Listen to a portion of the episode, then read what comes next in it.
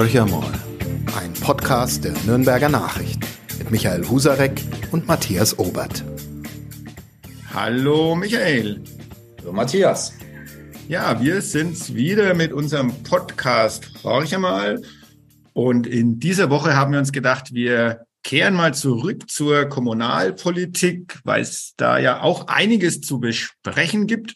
Und ähm, wer könnte da im Moment besser geeignet sein als der dritte Bürgermeister der Stadt Nürnberg, Christian Vogel, den wir ganz herzlich hier im Podcast begrüßen. Und warum ist er gerade jetzt äh, ein interessanter Gesprächspartner? Ich würde es mal beginnen mit einem Zitat von Helmut Schmidt. Das hat sich Christian Vogel über seine SPD-Fraktionswebseite geschrieben. Man kommt nicht ans Ziel, weil man vom Ziel geträumt hat, sondern man kommt ans Ziel, weil man den Weg dahin gegangen ist. Herr Vogel, wollen Sie den Weg des Frankenschnellwegs immer noch weitergehen? Äh, ein Prozess wurde gewonnen, aber die Zahlen von 687 Millionen Euro Kosten stehen weiterhin im Raum und es gibt nicht wenige Menschen, die sagen, lasst uns doch jetzt endlich Abschied nehmen von diesem Dinosaurierprojekt, wie es, glaube ich, auch Michael Husarek mal bezeichnet hat. Herr Vogel, wie schaut's aus? Beenden Sie das Projekt oder geht es einfach weiter auf dem Weg? Zunächst erst einmal auch von mir ein herzliches Hallo und Grüß Gott. Ich freue mich, dass ich wieder mal dabei sein kann.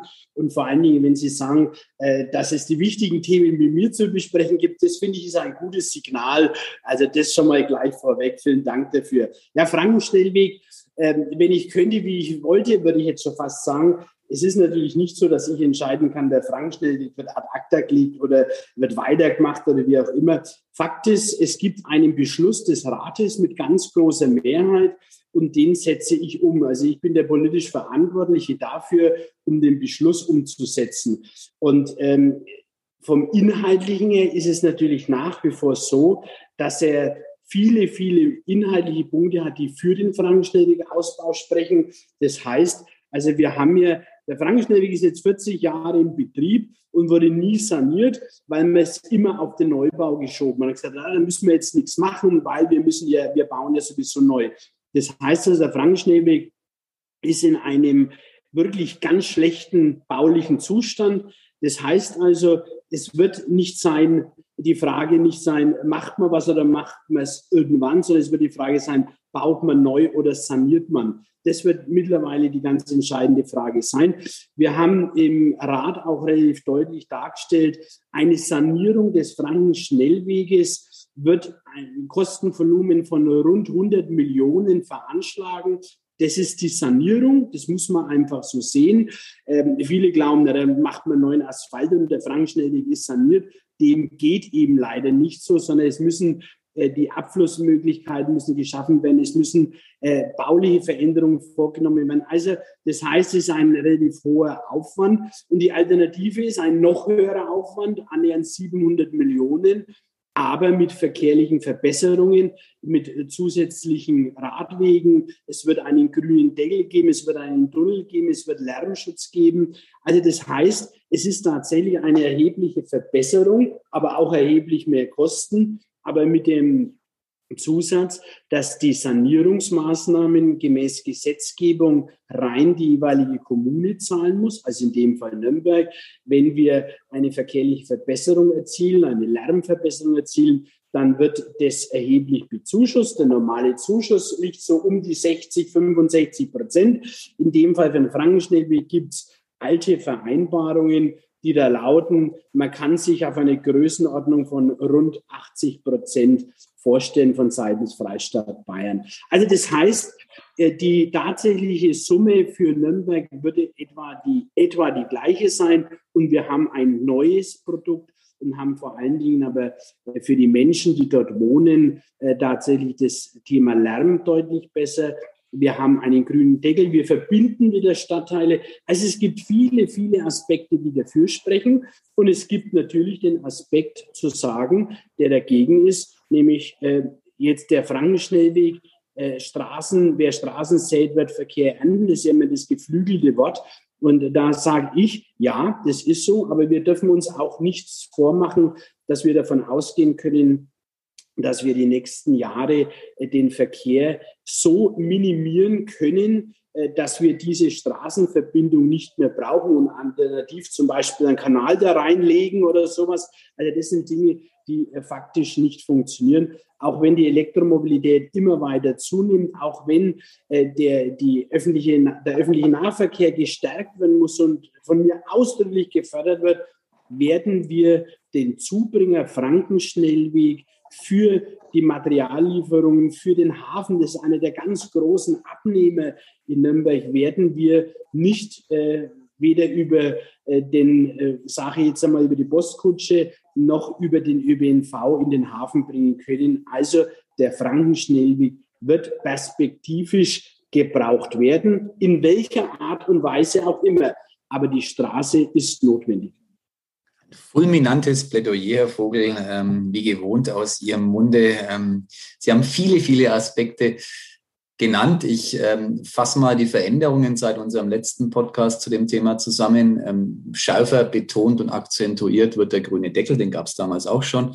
Äh, neu im Spiel sind die Radwege, die entstehen. Ähm, und ähm, das Ganze ist ja sehr geschickt, weil Sie ein Produkt verkaufen, Frankenschnellweg, hinter dem Sie, das haben Sie gerade gesagt, äh, sehr intensiv stehen. Andere tun das nicht. Ich weiche jetzt mal ganz kurz aus. Sie haben den Nürnberger Hafen gesagt, ähm, genannt. Ähm, kein Mensch würde heute mehr ähm, den Nürnberger Hafen bauen, geschweige denn einen Kanal errichten.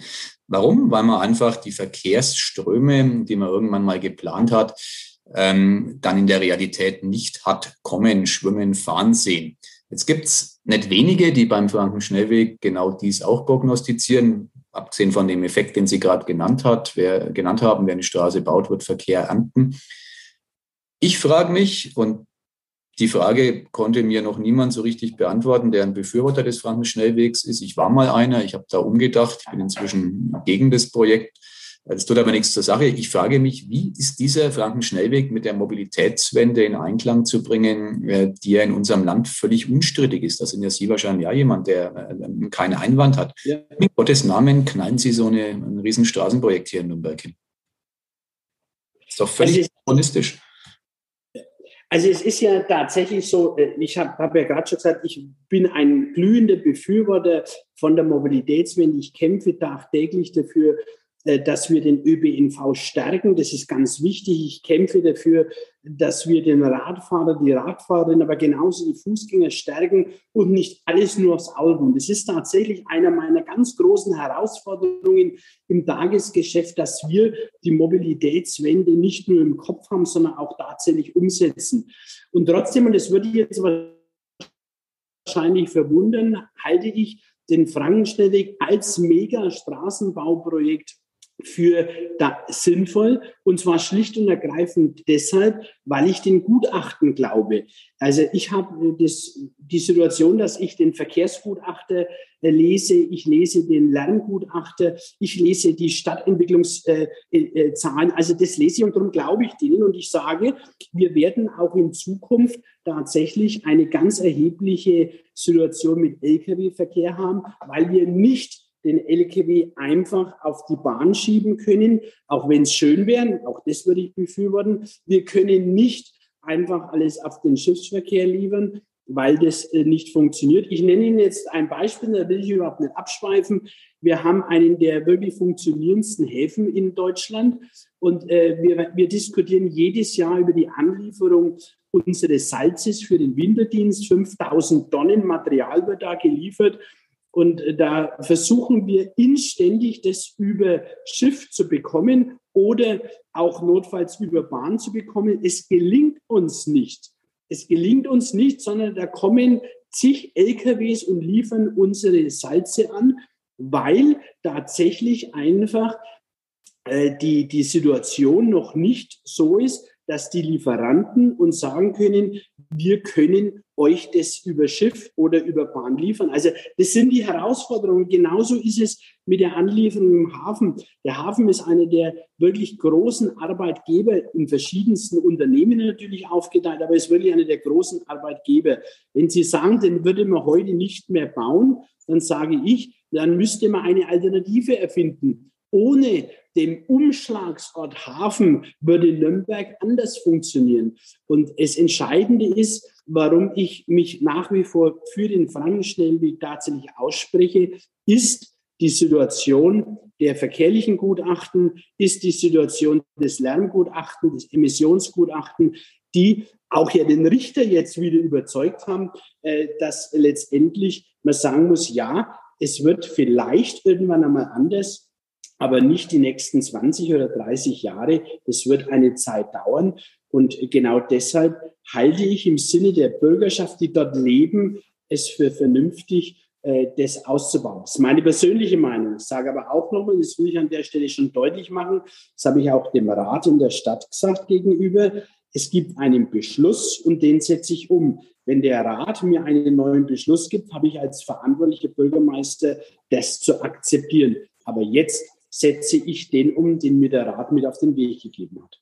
Das ist ein spannender Aspekt. Sie setzen einen Beschluss des Rates um. Ähm, ich sage mal in An- und Abführungszeugen ähm, aus der Sicht der Befürworter des Frankenschnellwegs schön wäre es, weil sie setzen ja, sie können ja gar nichts umsetzen, weil ja dieses Fall eigentlich auf der Zeitachse ein Mosaikstein war, aber beileibe nicht der Durchbruch zum wirklichen Baubeginn des Frankenschnellwegs. Wir haben ja nochmal, wenn ich es nicht falsch sehe, zwei juristische Handlungsstränge. Einerseits jetzt dieses VG Ansbach-Urteil, andererseits gibt es ja eine weitere Klage, ähm, die läuft. Äh, es sind jeweils Rechtsmittel möglich. Der Bund Naturschutz hat ja schon skizziert, dass er notfalls bis in die letzte Instanz auf Bundesebene geht.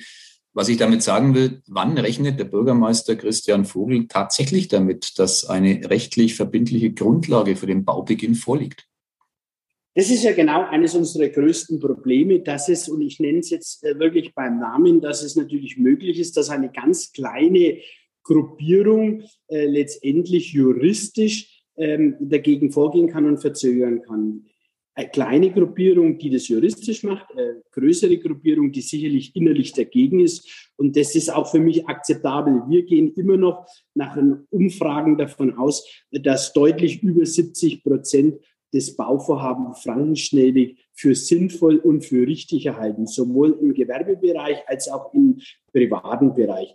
Aber äh, zu Ihrer Frage, wie geht's weiter? Wir haben natürlich jetzt die Schwierigkeit, jetzt hat VG Ansbach eine Klage abgewiesen. Da wird der VCD jetzt äh, überlegen müssen und nachdenken müssen, ob er in die nächste Instanz nach München geht. Wir gehen davon aus, dass sie das machen. Genau deshalb hat München die Entscheidung bezüglich dem laufenden Verfahren mit dem BM ja noch nicht getroffen, weil man sicherlich eine gemeinsame Entscheidung herbeiführen kann. Ich rufe da einfach noch einmal in Erinnerung, in München vom obersten Gericht ist nur eine Frage offen, alles andere ist rechtskräftig entschieden, gab es auch keine Einwände, nämlich die Frage, muss Nürnberg nach bayerischem Recht oder nach EU-Recht handeln. Das hat sich mittlerweile alles aufgelöst. Der Freistaat Bayern hat sein Straßenverkehrsrecht geändert auf Grundlage EU-Recht. Wir haben eine Umweltverträglichkeitsprüfung nachgereicht. Die liegt vor, die ist geprüft, die ist auch positiv bewertet.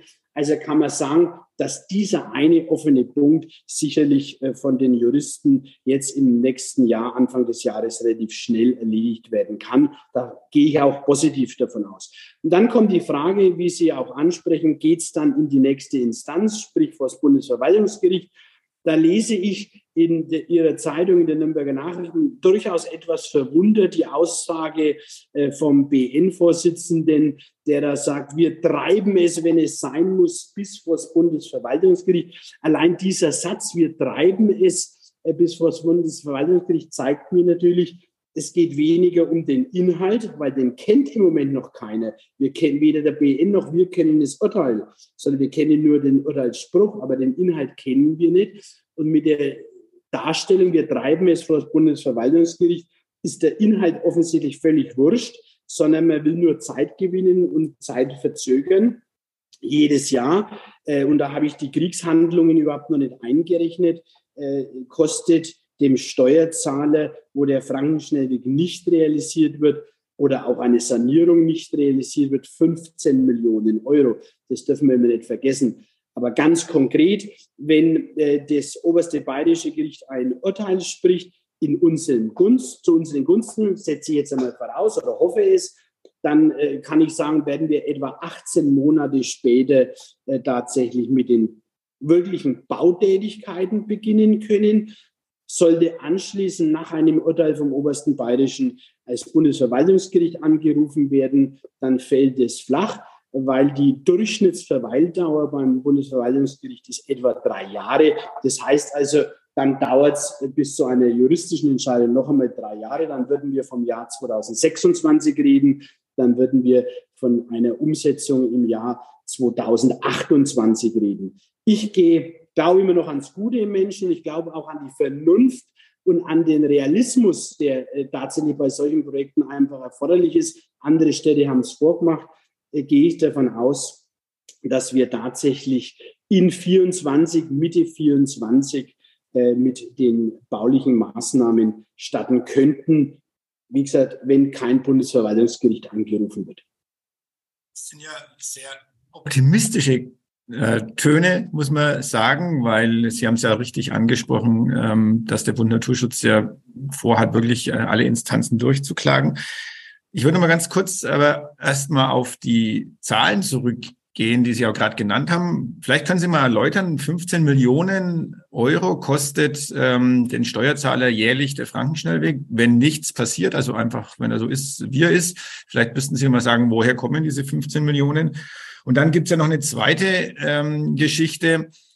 Die äh, Linken zum Beispiel haben ja berechnet, dass ihre ja, Aussage, dass die 100 Millionen Sanierung nicht stimmen, sondern die kommen irgendwie nur auf 80 Millionen und sagen, das wären dann 20 Millionen Euro, die dem Stadtsäckel gut tun würden. Also im Moment äh, läuft auch noch eine Diskussion sozusagen, wer hat die richtigen Zahlen und da noch hinterhergeschoben angesichts der steigenden Preise aller Orten äh, werden sie ja wahrscheinlich mit den 600 oder knapp 700 Millionen auch nicht zur Rand kommen. Also wie, wie passt das alles zusammen? Also fangen wir vielleicht mal bei den kleinen Beträgen an, bei den 15 Millionen. Und dann erläutern Sie uns nochmal, wie Sie zu Ihren ähm, 100 Millionen und wie wir dann am Ende, äh, bei welcher Summe wir am Ende dann landen, wenn es denn wirklich gebaut werden würde. Gerne. Also die, die 15 Millionen resultieren, ist einfach, ich sage es einmal salopp, eine Milchmädchenrechnung wirklich. Das sind die entstandenen bisherigen Kosten plus Steigerung Personalkosten plus Steigerung Materialkosten. Also das ist einfach eine Hochrechnung. Äh, wenn wir dasselbe Material brauchen, dasselbe Personal brauchen, wie wir angesetzt haben, was kostet es im Jahr mehr durch die Steigerungsraten, die am Markt entstehen, durch die Personalsteigerung, also höhere Tarifabschlüsse, durch steigende Personal, äh, durch steigende Materialkosten. So äh, errechnet sich die 15 Millionen. Also eigentlich eine ganz harmlose Pi mal Daumenrechnung. Aber die stimmt auch nicht mehr, Herr Vogel, weil ja Material inzwischen, das wissen wir alle, äh, ein knappes Gut geworden ist. Nicht zuletzt Baumaterial. Also sehr wahrscheinlich, das ist jetzt ja gar nicht unanständig, sind die 15 Millionen doch längst zu 20 Millionen geworden. Das ist völlig richtig, was Sie sagen. Äh, das ist genau die Herausforderung, dass wir sagen, darum habe ich ja vorhin gesagt, den Ukraine-Konflikt habe ich da überhaupt noch nicht berücksichtigt. Aufgrund des Ukraine-Konfliktes müssen wir davon ausgehen, dass die Materialkosten noch mal höher werden, haben Sie völlig recht. Und wir müssen aufgrund der ganzen Debatten, die im Moment laufen, auch davon ausgehen, dass die Personalkosten höher werden. Auch das ist ja die Tarifabschlüsse und dergleichen. Also äh, darum müssen wir schon davon ausgehen, dass die 15 Millionen, die da ohne was zu tun verbrannt werden, eher nach oben gehen als nach unten. Das muss man sehen. Äh, da muss man sicherlich auch abwarten, wie sich die gesamtwirtschaftliche Entwicklung darstellt. Aber es ist auf jeden Fall eine Herausforderung, ohne dass was getan wird, Gelder zu verschleudern. Steuergelder, ich sage es noch einmal, Steuergelder, weil es ist am Schluss völlig egal, ob die Stadt Nürnberg oder der Freistaat Bayern oder die Bundesrepublik Deutschland, es sind letztendlich Steuergelder, die dafür sorgen sollen, dass ein vernünftiger äh, Verkehr fließen kann. Zweiter äh, Aspekt zu dem Thema äh, Sanierungskosten. Da kann ich es jetzt relativ einfach machen, weil ich tatsächlich dem Rat heute äh, die effektiven Zahlen dargestellt habe. Und es sind nicht 80 Millionen wie von den Linken, oder das ist keine Schätzung, sondern es ist eine Rechnung. 107 Millionen 700.000 würde die Sanierung kosten, wenn wir sie heute in Auftrag geben müssen. Nicht Schätzung, bisher waren die 100 Millionen eine Schätzung, sondern oder eine Hochrechnung. Jetzt ist es tatsächlich eine qualifizierte Abrechnung, die wir dem Rat vorgestellt haben. Und natürlich hat diese Aussage und diese Zahl auch im Rat durchaus für Verwunderung sorgt, dass ich gesagt habe, naja gut, äh, dann müssen wir schon auch drüber nachdenken, wenn die Sanierung äh, 107 Millionen kostet. Die Alternative gibt es nicht, nämlich zu sagen, na, das machen wir nicht. Dann ist die Straße nicht mehr verkehrstüchtig, dann sagt der Gesetzgeber, dann müssen wir die Straße schließen die Alternative ist, wir bauen einen Kanal drauf. Äh, da stellt sich aber dann auch die Frage, wer das bezahlt, weil der Kanal würde auch äh, viel Geld verschlingen. Also, äh, und zwar deutlich mehr wie diese 107 Millionen. Also zwei gewaltige Beträge, aber es ist halt leider so. Eine Nachfrage dazu, Herr Vogel. Sie sagen, dann wird die Straße halt gesperrt, weil man sie gar nicht mehr betreiben kann. Das ist ja, ähm, ich mache jetzt mal eine Analogie, die auf den ersten Blick schräg wirkt. Äh, beim Nürnberger Opernhaus äh, hören wir seit gefühlt 20 Jahren, dass es nicht mehr ähm, betrieben werden kann, weil der Brandschutz das nicht erlaubt. Äh, da wage jetzt mal eine Käse-These, das wird da 2025 nochmal verlängert, weil das Interim niemals fertig ist. Meine persönliche Meinung kann falsch sein. Sei es drum, äh, es ist mehrfach verlängert worden, diese Frist. Äh, wann müsste denn der Frankenschnellweg geschlossen werden, wenn man nichts täte? Also wir sind also in der Situation, wir haben jetzt in den Sommerferien, also in diesem Jahr, wieder Ausbesserungsarbeiten vornehmen müssen, weil tatsächlich die äh, Gefährdung zu groß war, in einer Größenordnung von 750.000 Euro, wo man wirklich sagen muss, die macht man für ähm, an für sich eigentlich äh, umsonst, hätte ich schon fast gesagt, also die sind äh, sinnlos, aber wir müssen sie machen. Solche Maßnahmen wird es immer wieder mal geben. Äh, das heißt also, man kann den, das Nichtstun schon noch ein bisschen auszögern, zwei, drei Jahre. Aber äh, wenn man sich, und da lade ich alle dazu ein, die Straße mal beim Nichtverkehrsbetrieb anschaut, äh, dann wird man feststellen, dass die Straße richtig in sich zusammensackt.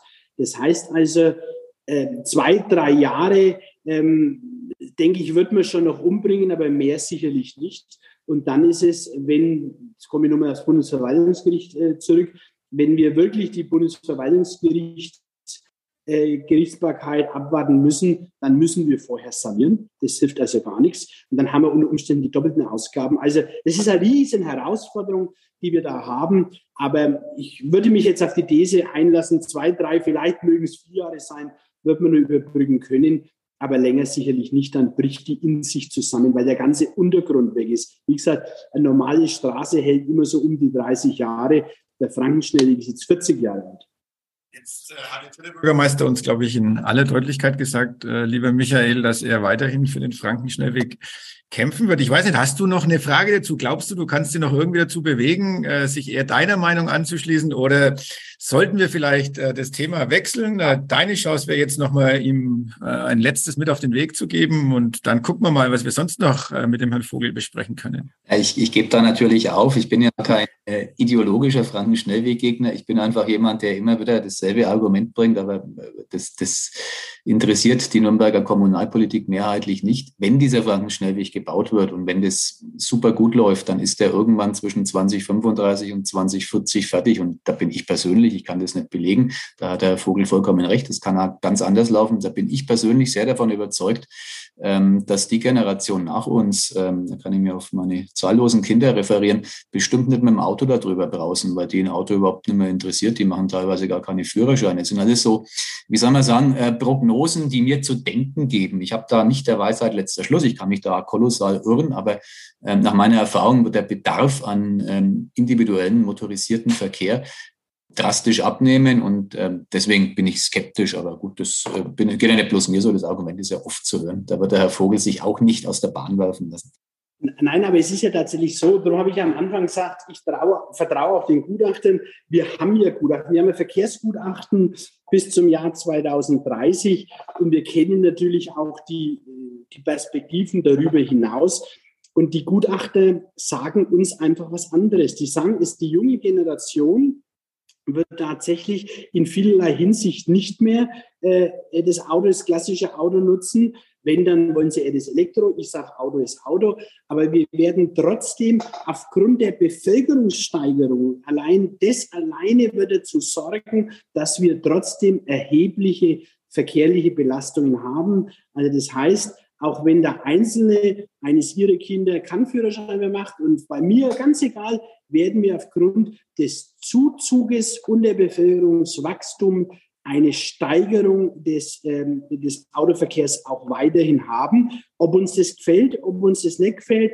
Wir haben es ja jetzt auch beim, muss ich ganz kurz abschweifen, bei 9-Euro-Ticket gesehen, erfolgreich. Und trotzdem äh, sind viele Menschen zwar dann mit dem 9-Euro-Ticket gefahren, aber zwischendurch trotzdem mit dem Auto. Also wir werden das Auto nicht letztendlich abschaffen können. Und ein letzter Satz zum Frankenschnellweg, weil Sie so schön sagen, Sie sind kein ideologischer Frankenschnellwegsgegner.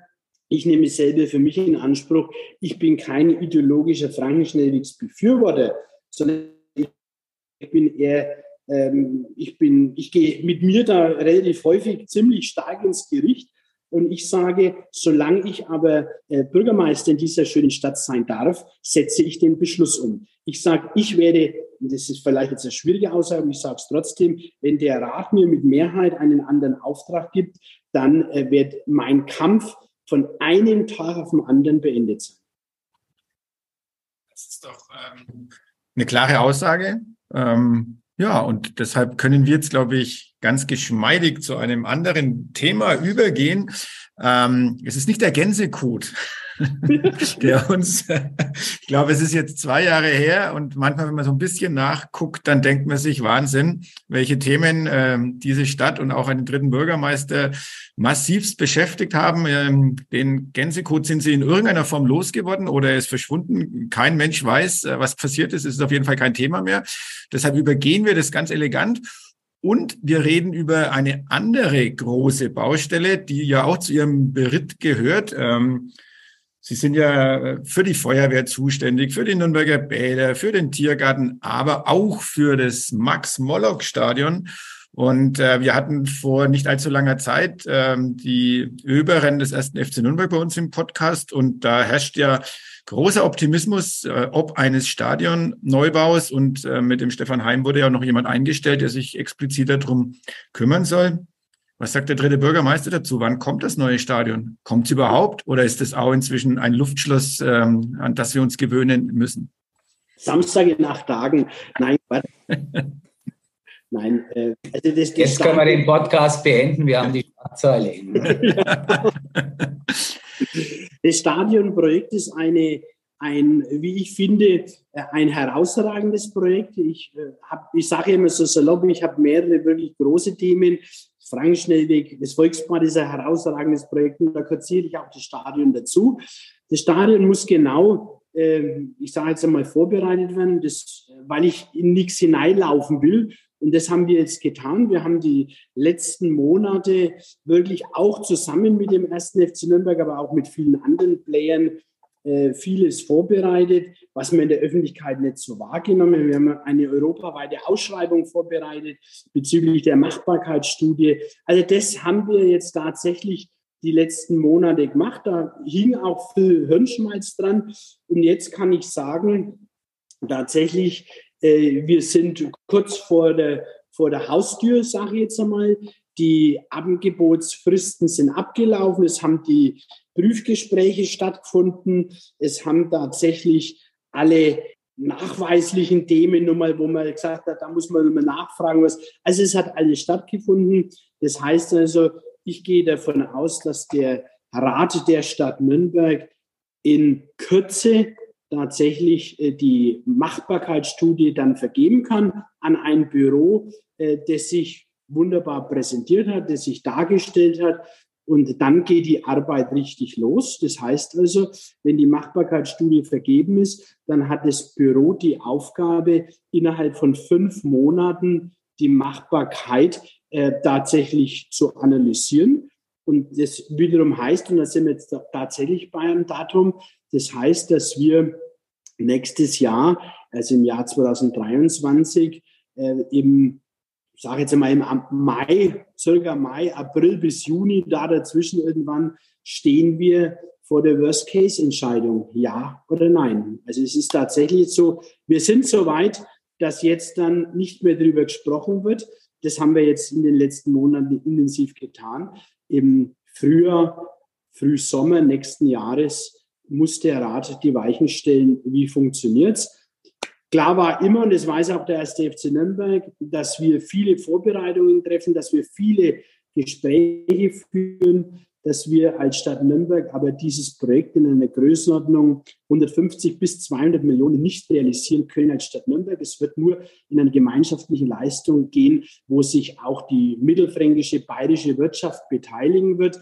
Genau deshalb wird es in der, in der Machbarkeitsstudie gibt es auch eine Rubrik Finanzierungsalternativen. Welche Unternehmen können sich beteiligen? Wie kann sich der erste FCN beteiligen? Wie kann sich die Stadt beteiligen? Äh, muss es ein Leichtathletikstadion beinhalten, ja oder nein? Brauchen wir im Stadionumfeld zusätzliche Ansiedlungen? Das wurde jetzt in der Vorarbeit alles getätigt.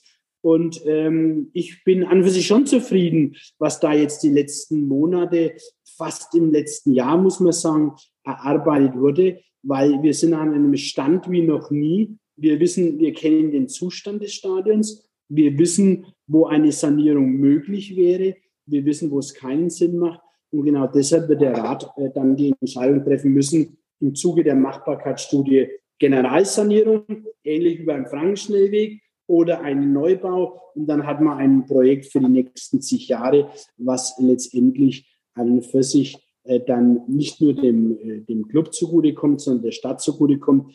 Ich will abschließend äh, aus meiner Sicht in der ersten Beitrag nochmal sagen, wir bauen kein Stadion für den ersten FC Nürnberg. Das habe ich auch dem Club immer deutlich gesagt. Wir bauen ein Stadion für die Allgemeinheit der Menschen, dass der Fußball und der erste FC Nürnberg da eine gewichtige, eine Hauptrolle spielen, ist außer Frage. Aber es wird nicht nur darum gehen, den ersten FC Nürnberg zu befriedigen. Es wird darum gehen, die Mehrheit der Nürnbergerinnen und Nürnberger äh, davon zu überzeugen, dass ein solches Projekt für Nürnberg sinnvoll ist. Clubfan höre ich das natürlich alles sehr gern. Ich habe jetzt für mich vor meinem geistigen Auge mal rekapituliert. Zum Einzug des ersten FC Nürnberg in die Champions League im Jahr 2028 wird das neue Stadion dann ja fertig sein, wenn sie 2023 ihr Go geben. Wenn dem so wäre, äh, freue ich mich. Allein mir fehlt der Glaube, ähm, um einen Klassiker zu zitieren. Ich sage Ihnen aber warum. Ähm, mich wundert es total, Herr Vogel, dass die Stadt Nürnberg dieses Stadion überhaupt weiter betreiben will. Warum in Gottes Namen ist der Betrieb, der Besitz eines Fußballstadions eine städtische Aufgabe in Zeiten, wo Ihr jetziger Kämmerer, und das kann man beim künftigen, den wir beide sehr gut kennen, auch schon äh, so voraussetzen, ähm, ziemlich aufjaulen dürften, wenn solche Ausgaben auf eine Kommune zukommen. Wo ist sozusagen der Need, die Pflicht, dass die Stadt Nürnberg ein Fußballstadion für 40, 50.000 Menschen betreibt? Das ist genau der entscheidende Punkt, Herr Husarek. Das ist genau der entscheidende Punkt. Diese Pflicht gibt es nicht. Darum sage ich auch, wir werden kein Fußballstadion für den ersten FC Nürnberg bauen können, sondern wenn, dann muss es eine, eine Arena sein, die tatsächlich neben dem Fußball, den sportlichen Aspekten, den kulturellen, den Tagungscharakter und, und, und, was es da alles gibt, und da gibt es auch genügend Beispiele dafür, beinhaltet. Aber ich sage noch einmal, auch im Sinne des amtierenden Kämmerers und auch eines möglichen zukünftigen Kämmerers. Es wird nicht die Absicht sein, dass die Stadt Nürnberg ein Stadion baut, sprich finanziert. Es wird nur funktionieren. Und die Entscheidung ist so sicher wie das Amen in der Kirche. Es wird nur funktionieren, wenn sich Investorinnen, Investoren daran beteiligen. Die Stadt Nürnberg kann sich vorstellen, da einen Teil dazu beizutragen, nämlich in Form ihrer Grundstückseigentumschaft. Also sprich, unsere Liegenschaften, die wir dort haben, die könnten wir uns vorstellen einzubringen. Aber die Stadt Nürnberg wird keine 30, 40, 50, geschweige denn 150 Millionen investieren können. Das wird definitiv nicht funktionieren. Und zu Ihrer ersten Aussage, äh, warum macht die Stadt Nürnberg die Stadt Stadien überhaupt weiter, weil natürlich relativ viel Nutzen drin sind. Ich sage aber auch, und vielleicht ist es über den Podcast einmal ein Aufruf, ähm, wenn jemand das Stadion erwerben will, äh, dann können wir da wirklich ernsthafte Gespräche führen. Ob der Erwerber erster FC Nürnberg heißt oder XY heißt, wir können uns das vorstellen, aber das ist an Verpflichtungen gebunden, nämlich es muss, das Stadion muss betriebsfähig gehalten werden und es ist tatsächlich einfach aus der Historie so, dass wir sagen, verkaufen eher schwierig, wird man eher nicht, aber wir können uns Erbach-Regelungen alles vorstellen. Also wenn sich ein potenzieller Interessent für die Stadionfläche äh, jetzt angesprochen fühlt, ich stehe für Gespräche zur Verfügung, immer gerne, äh, aber im Moment haben sich solche nie gemeldet und nie ergeben. Auch der erste FC Nürnberg sieht sich da nicht dazu in der Lage. Äh, dann äh, haben wir aber die Aufgabe zu sagen, da müssen wir alternativen Weg gehen, weil wir natürlich schon eine Bundesliga-Stadt, und ich betone jetzt auf Bundesliga-Stadt, auch in Zukunft sein wollen.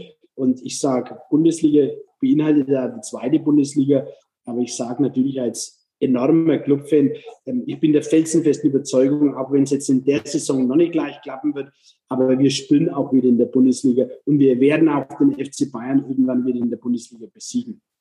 Darauf warten wir alle, Herr Vogel. Da bin ich bei Ihnen, da sind wir uns ausnahmsweise vollkommen einig. Matthias, deine Chance. Ich habe zu viele Kinder, ich kann mir das Stadion nicht leisten. Du bist vermögend, äh, schlag zu und tritt in die Öffentlichkeit. Genau, genau. Ich kaufe mir mal ein Stadion und dann schaue ich mal, was ich damit mache.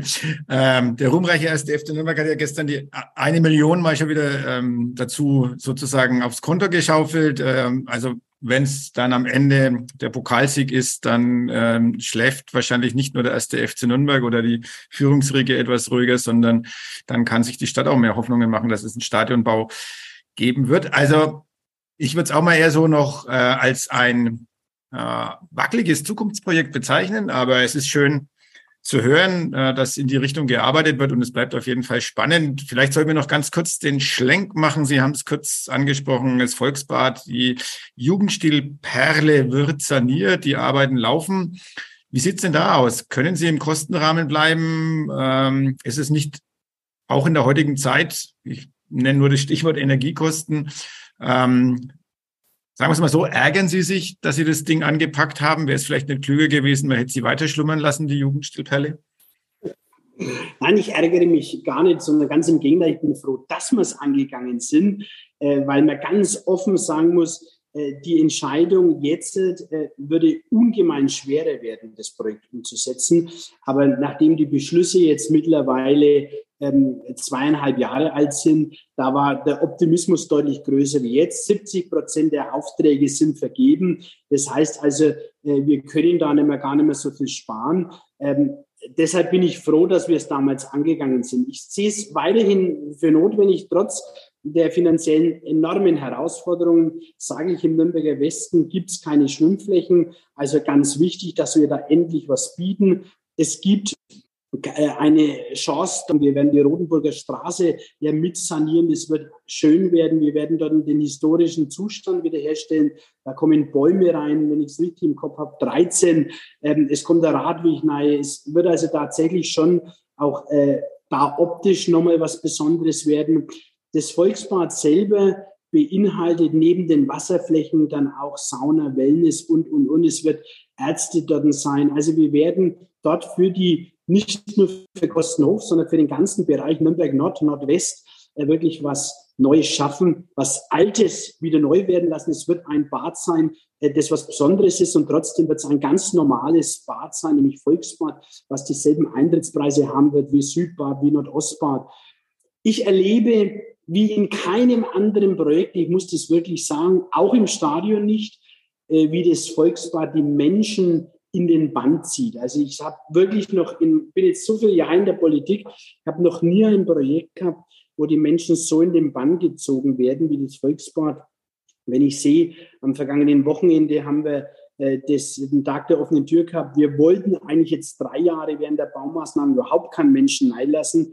Aber das war so ein Drang von den Menschen, äh, dass wir dann tatsächlich 500 Karten verlost haben. Wir mussten es verlosen, weil viel, viel mehr Andrang war. Also es ist schon ein Highlight-Projekt und ich freue mich darüber, äh, dass wir das jetzt umsetzen können. Ich habe mit dem Herrn Lächele einen Projektleiter und sein ganzes Team, die brennen für das Volksbad. Und äh, dann wird es auch gut. Die kämpfen dafür, dass es zeitlich passt. Dezember 24 soll es eröffnet werden. Und die brennen dafür, dass wir in den Kostenrahmen bleiben. Das heißt also, wir sind rund fünf Prozent im Moment über angesetzten Kosten das ist eine Leistung, eine besondere Leistung, das sage ich wirklich, auch Respekt. Und im Zuge Energie sage ich, äh, dass wir ein denkmalgeschütztes Gebäude mit einem derartigen energetischen Standard hinbekommen, Das war nicht absehbar. Das heißt also, wir werden tatsächlich unsere zukünftigen Energien dort selber leisten können, auch wenn die Energie direkt daneben ist, unser Nachbar. Wir werden uns selbst versorgen. Und das hat sogar der Bund äh, so toll gefunden und hat es so begeistert, ein so denkmalgeschütztes Gebäude so energetisch herzurichten, dass wir nun mal 5,7 Millionen Euro Förderung bekommen haben, explizit für die herausragende energetische Sanierung für dieses Gebäude. Also da kann ich, und das mache ich gerne auch an der Stelle öffentlich, meinem in Anführungszeichen Projektteam für die grandiose Arbeit, die da tagtäglich geleistet wird, nur danken. Wir sind baff, wenn der Herr Vogel mal kein Bürgermeister mehr ist, dann in die Werbebranche eintritt, weil er kann PR machen wie kein zweiter. Respekt, Hut ab. Ähm, wir haben das anhand von drei Projekten erlebt heute und äh, die Elefanten lassen wir heute mal aus, Matthias, und vorschlagen und wenden uns der von dir gestellten letzten, eigentlich wichtigen Frage zu. Das ist richtig, wobei die ja auch ähm, vom Bürgermeister gleich in einem Aufwasch mit beantwortet wurde beim, beim Stadion, aber ja, ähm, die, die, sie muss gestellt werden. Die Frage, ähm, wann kommen die Elefanten in den Tiergarten? Nein, die Frage ist natürlich, nach dem gestrigen grandiosen 1 zu 0, äh, überragend herausgespielt, ähm, wie schaut's aus, Herr Vogel? Sie als wirklich harter Clubfan, ähm, wann steigt der erste FC Nürnberg jetzt wirklich wieder in die erste Bundesliga auf? Und ähm, wenn Sie uns noch ein Datum für den ersten Sieg gegen den FC Bayern München nennen können, dann wären wir ganz glücklich und zufrieden. Also das Datum, ich fange mit dem letzten an, kann ich nicht sagen, weil ich den Spielplan nicht kenne von der nächsten Saison oder von der übernächsten, muss man sagen. Also ich habe äh, noch die Hoffnung und auch ein wenig die Erwartung, dass wir diese Saison vernünftig spielen werden. Ich habe große Stücke, setze ich auf den Herrn Weinzierl. Ich glaube also schon, ich bin ein, durchaus ein ein Fan vom Hacking. Also ich glaube schon, dass die das hinbekommen werden, dass wir noch eine vernünftige Saison machen. Es sind noch viele Spiele und wir werden am Ende der Saison einen einstelligen Platz haben, einen guten einstelligen Platz haben. Und ich sage, das ist dann aus meiner Sicht auch der, der Beginn einer wunderbaren Zeit und wir werden dann die Saison 23, 24 vom ersten Spieltag an dominieren und werden am Schluss Erster oder Zweiter sein. Das heißt also, die Saison drauf werden wir in der Bundesliga spielen und werden dann dem FC Bayern und allen anderen es fürchten lernen. Das Schöne am Herrn Vogel ist, er, er kann so in die Zukunft blicken. Er weiß, was in äh, fünf Jahren, vier Jahren, drei Jahren ist. Äh, von den Projekten hin bis zum ersten FC Nürnberg. Es macht uns Mut, Michael. Du brauchst wieder eine Dauerkarte, glaube ich, spätestens in der übernächsten Saison. Und dann ähm, kann es nur noch aufwärts gehen. Wir sagen vielen, vielen Dank. Äh, war wie immer mit Ihnen äh, einerseits spannend, äh, aber auch durchaus amüsant. Vielen Dank für die Informationen. Und auch wenn wir nicht immer, äh, die Chefredaktion zumindest nicht immer einer Meinung mit Ihnen ist, äh, wir, wir bleiben am Ball, Sie natürlich auch. Und es wird sicherlich die ein oder andere Gelegenheit äh, im nächsten Jahr geben, mit Ihnen einen weiteren Podcast zu gestalten. Vielen Dank nochmal. Vielen herzlichen Dank, gebe ich zurück. Ich freue mich auf den nächsten Podcast und ich will ausdrücklich bekräftigen, auch mir geht es so, dass ich nicht immer einer Meinung bin mit dem, was ich in der Zeitung lese. Aber das ist ja das Gute, das ist ja das Gute. Stellen Sie sich vor, wir hätten alle dieselbe Meinung, wir hätten alle denselben Geschmack. Oh Gott, oh Gott, wie wird es aussehen? Es ist gut, dass es unterschiedliche Auffassungen gibt und darum machen wir alle so weiter, jeder in seinem Bericht. Alles Gute und danke. Danke, Herr Vogel. Mehr bei uns im Netz auf nordbayern.de.